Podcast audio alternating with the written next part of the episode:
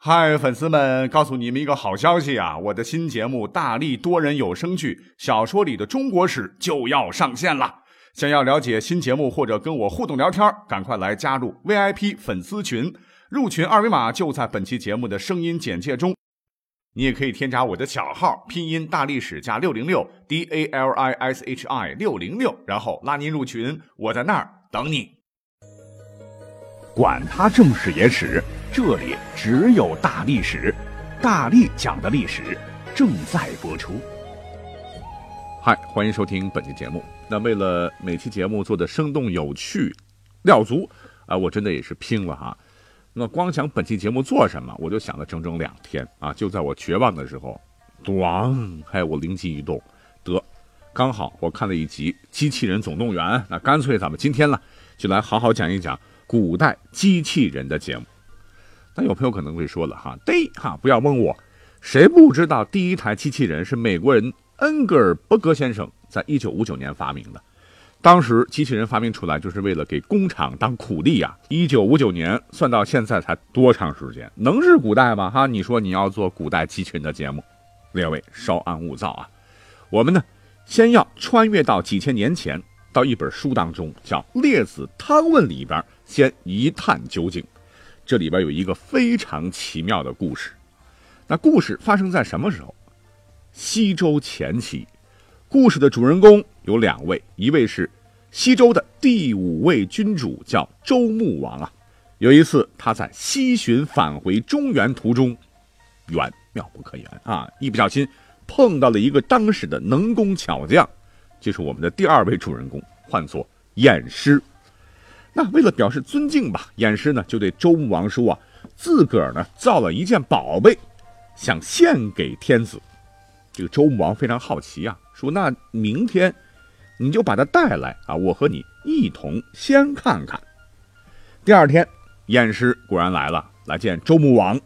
只见呢，偃师前面走，后边呢慢慢还跟着一个人。这周穆王就问这个偃师了。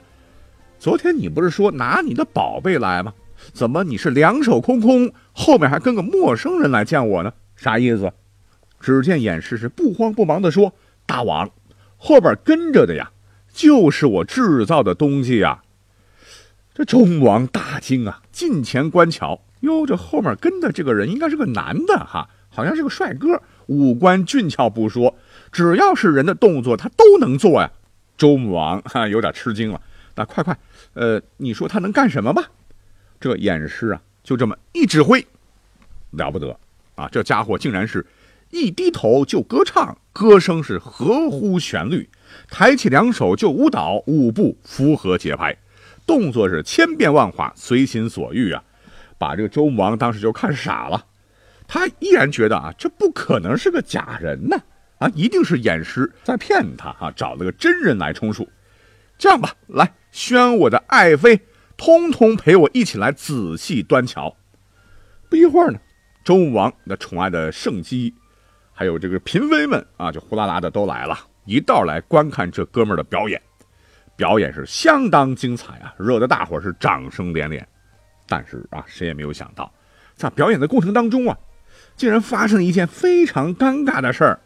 哎，就是偃师自称造出来的这位歌舞艺人吧。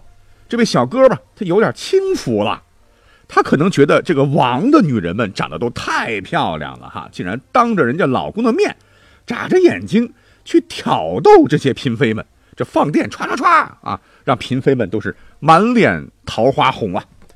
这一下可把周穆王气坏了，好你个偃师，你找了个真人跑到这儿来调戏我的女人，七嘴当诛啊！侍卫们把这个小白脸先给我砍了。再把这个老家伙给我剐了，啊！这个龙威大怒啊，这一下可把偃师给吓坏了。没等卫兵过来，他自个儿呢先拿佩剑，咔嚓一剑，把这哥们儿给砍成两截。这时候大家伙一瞅，哇，没一点血哦！原来啊，整个人啊都是用皮革、木头、树枝、漆和白垩、黑炭、丹砂等这些材料啊凑合而成的。这个穆王好奇的不得了啊，蹲下来就仔细的检视。哎，只见这个人啊，这肚里边啊有肝胆、心肺、脾肾、肠胃；外部呢，则是筋骨、肢节、皮毛、齿发。虽然都是假物，但跟真人相比啊，没有一样不具备的。哇！周穆王一下就乐了哈，叫演示赶紧把这个东西重新给我组合好，就把这个小哥又给复活了过来。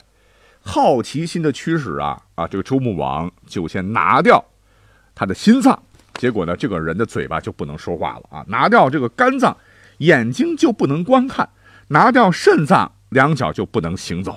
哇！周穆王高兴坏了，赞叹道：“说妙哉呀！这技艺竟能与天地自然有同样的功效啊！”于是下令啊，随从的马车载上这个歌舞艺人，一同回都城了。啊，这就是有名的偃师献祭的故事。那等到两千多年以后，啊，唐末有一个诗人叫李商隐呐，在诗中还谈到过此事。他说。不须近看除龙戏，终遣君王怒偃师。那关于这样一个故事啊，有人就说，这纯粹就是一个科学幻想预言呐。这个预言当中啊，就是幻想利用了战国当时的科学技术成果，以当时科学技术发展为基础，当做出发点。这句话什么意思呢？我也没明白。其深层寓意就是对当时墨家代表人物崇尚技巧的一个议论。也就是说，古人跟现代人一样，哈，老早就想着发明机器人为咱们服务了。可是呢，听罢这样的解释的，现在有很多人就说，说这个故事啊，预言的结论完全是硬凹啊！你当我们没有听过寓言故事吗？啊，寓言故事听得多了，从来没有听过这样的寓言故事。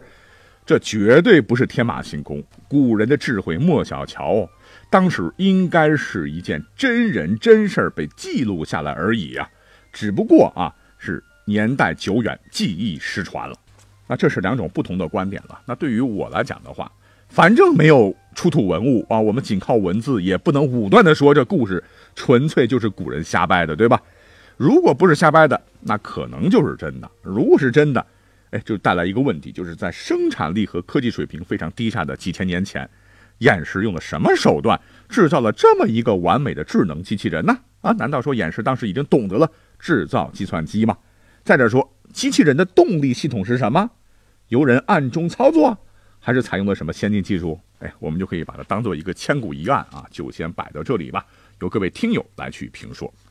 那只不过通过这个故事啊，我是要说明什么呢？就是古代机器人其实大有讲头嘞。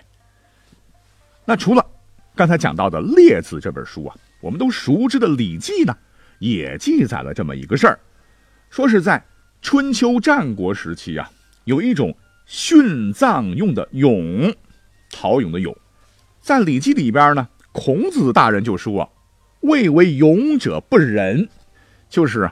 陪葬用的陶俑做的呀，太像人，这样不仁呐。那么历代大儒呢，对这个陶俑啊也做了解释啊，说俑偶人也，有面目姬发，有似于圣人，或者说机械发动踊跃，故谓之俑也。就是说那个时候呢，已经有了用木头做的俑啊，雕刻起来非常的逼真呐。靠着简单的机械动能，能够让它自己转动跳跃。哎，这么一说，是不是有一点机器人的味道了？那么又根据有一本书叫《晋书于福志》记载，我们都非常熟知的哈，课本也学过，在汉代呢有一个科学家，他发明了地动仪。那这个人叫张衡啊。张衡呢可发明了不少东西啊，其中有一个大家可能比较不熟悉，那就是他还发明了一种。自动记录行程的机器人叫计里古车，里就是公里的里。那这个车呢？据记载分上下两层，上层设一钟，下层设一鼓。这计里古车上呢有个小木人，头戴鹅冠，身穿锦袍，高坐车上。这个车呢每走十里路，小木人击鼓一次，当击鼓十次就击中一次，用来计算距离的。因为呢，这是一种自动机械物体啊，所以也被现在的机器人专家称为是一种中国的古代机器人。不过呢，我们来看看历史啊。要说历史上最有名的这个机器人，那我不讲，大家都应该明白，那绝对是当属三国时期啊，诸葛亮发明的木牛流马，主要是干嘛用的呢？那就是运粮草用的。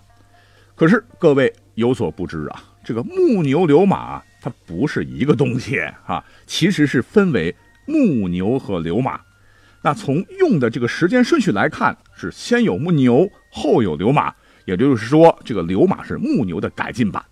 那它也绝对是一个古代版的机器人了。如果它存在的话，根据史载说是在建兴九年至十二年（公元二百三十一年到公元二百三十四年）。诸葛亮啊，在北伐时就使用了木牛流马，其载重量为一岁粮啊，大约就是四百斤以上。每日行程为特行者数十里，群行二十里，为蜀国十万大军提供粮食。不过很可惜，就是确实的运转的方式以及样貌现在亦不明。那说到这里，可能很多人都会说，这个木牛流马。这不是《三国演义》里头罗贯中编的吗？啊，罗贯中编了很多神话故事来在里边哈，把诸葛亮描写成了妖人。其实告诉大家，还真不是，因为根据正史《三国志·诸葛亮传》就记载说，亮性长于巧思，损益连弩，木牛流马皆出其意。他不光啊发明了木牛流马来运输，还发明了很多的兵器。那在《三国志后主传》里也记载说，在建兴九年，亮复出祁山，以木牛运粮尽，退兵。十二年春，亮悉大众由斜谷出，以流马运，据武功五丈原，与司马宣王对于渭南。所以说呢，这个木牛流马可能真的是存在过哈。可是刚才讲了。自古以来，对于木牛流马到底长啥样是莫衷一是啊！到现在为止，都是说什么的都有，可是没有一种说法是比较符合原状。不过呢，我们可以通过文字的情况，可以大概猜想这个木牛的结构，它肯定是采用的助力机构，里面可能有这个飞轮机构。从它的这个运行来讲的话，里面可能采用有齿轮机构，还有曲柄连杆机构。人在推动木牛的时候，里面的曲柄连杆机构通过齿轮带动飞轮，飞轮运转起来以后呢，因为飞轮的惯性给木牛以助力，这样就达到了省力的目的。哎，大概就是这么个意思，大家可以想象一下哈，物理的这种力学原理。那我看新闻，现在有些人也是仿着出了木牛流马啊，可是跟这个史书描写的差距还是蛮大的，都不算是特别的成功。不过呢，在历史上，也就是在诸葛亮死后的两百多年以后，哎，南北朝当时有一位科技天才，据说又再造出了木牛流马，跟诸葛亮当年的基本上是一模一样。那这位科技天才就是祖冲之。但是令人非常费解的是，这个祖冲之啊，同样也没有留下只字片图的资料。为什么都没有留下来呢？这也是一个历史的悬案吧。其实啊，除了诸葛亮的木牛流马，《三国志》里边还介绍过三国时期的一位牛人，这个大家可能就不太熟悉了哈。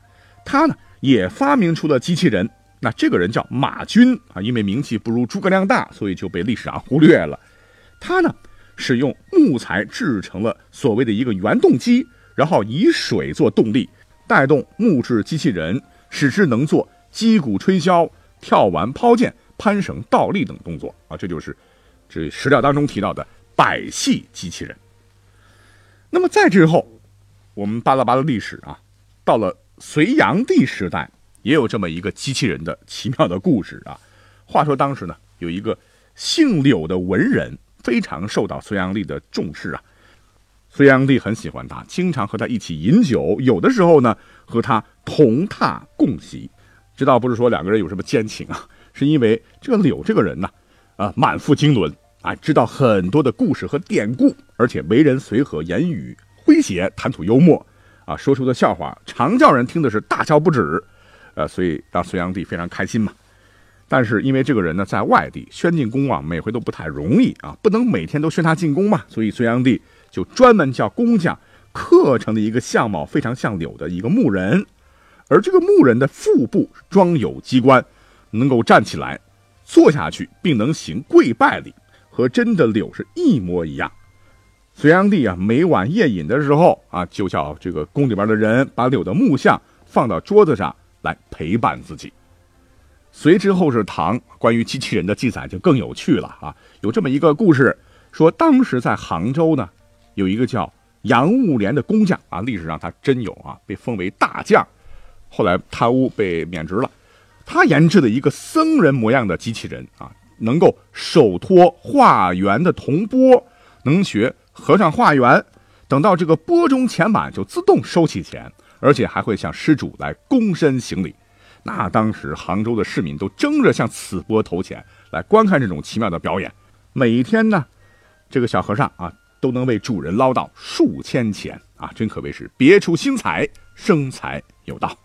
好，是不是很奇妙？哈哈。总之，古代的机器人啊，不管是正史的、野史的，其实都有所记载。